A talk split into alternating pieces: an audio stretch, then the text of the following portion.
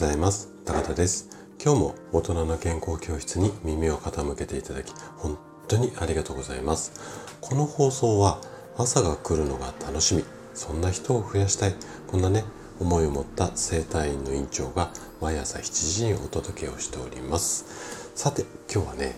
食事を意識する前に知っておきたいことこんなテーマでねお話をしていきます。今朝はいきなりなんですけどもちょっと質問をさせてくださいあなたは何のために物を食べていますか？いきなり何出すんだお前っていう感じでしょうがおそらくまあ食事の目的っていうか、うんと、なぜ物を食べるかって聞かれると、まあ、生きていくために食べている。まあ、こんな風に答える方が非常に多いと思うんですよね。でも、食事の目的って本当にこう生きていくためだけでしょうかね。例えばいろいろな味であったり香りであったり色あとはまあ食感みたいな感じですよね。でこういうこう食べ物を通して楽しみながらより健康に健康でまあ豊かになるっていうまあちょっとね教科書的な表現になっちゃうんですけれどもで私たちがやっぱり生きていくためには食事っていうのは絶対欠かせないものなんですよね。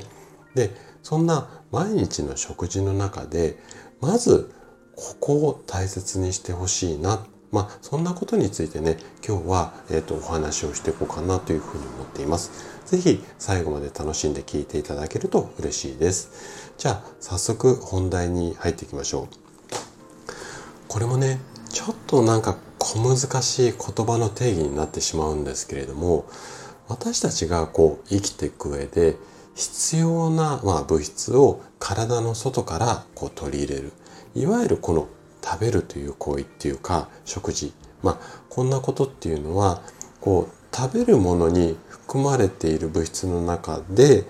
体にまあ、必要なものっていうか生きていくためにこう体の機能を維持するために必要な物質を取る。でこれをこの物質を栄養素っていうふうに言います、まあ、この辺ねちょっと堅苦しい表現だし言葉の定義なのでまあちょっと置いといてもらっても OK なんですけども。でねこの栄養素の中でも体を動かすエネルギー源になったりあとは体そのものを作る材料になったりするまあこんな栄養素がね3つあるんですよ。これなんだか分かりますかね？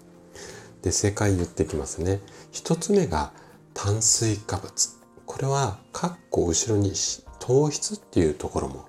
うん、含まれます。で2つ目が脂質。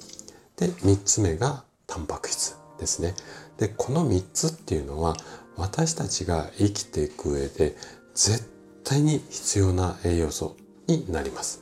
よく三大栄養素なんて言われたりしますね。で、ここにね、他の栄養素の働きを助けたりだとか、あとは体の調子を整える、まあ、そんな役割をする栄養素が2つあるんですけども、これがビタミンとミネラルになります。で、この、まあ、合計5つですね。炭水化物、脂質、タンパク質。この最初の3トップと、あとは、まあ、サポートっていうわけではないんですが、それにビタミンとミネラル。この5つ、これね、5大栄養素なんて言われたりするんですが、この5つがバランスよく摂取できてないと、体のペースっていうのはいい状態をキープできないんですよね。で、私はこのまあ、大人の健康教室の中で何々っていう栄養素がいいからこれ食べましょうみたいな配信しています。で、世の中にも例えば老化防止には何々。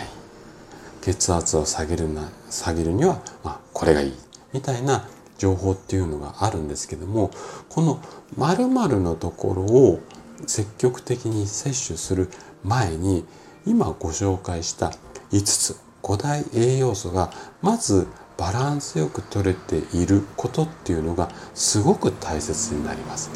でこのバランスが取れていてかつ〇〇の部分を取り入れることによって例えば老化防止ができたり血圧が下げられたりするんですけどもこの5つがバランス悪い状態で〇〇の部分をいくら入れても100%機能しないケースっていうのが非常に多いんですよね。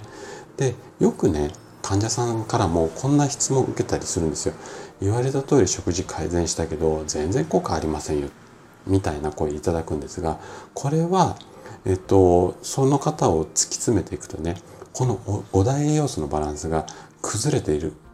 だからベースができてない上に一生懸命どんどんどんどん追加をしてもまあうまくいかないんですよね。なのでこの5つがしっかりバランス取れているかここを確認してみてその上であなたにとって必要な栄養素っていうのを積極的に取り入れるこんな考え方を大切にしていただけたらいいかなというふうに思います。はい。ということで今日のお話はここまでとなります。そしていつもいいねやコメントいただき本当にありがとうございます。皆さんの応援がとっても励みになってます。今日も最後までお聴きいただきありがとうございました。それでは素敵な一日をお過ごしください。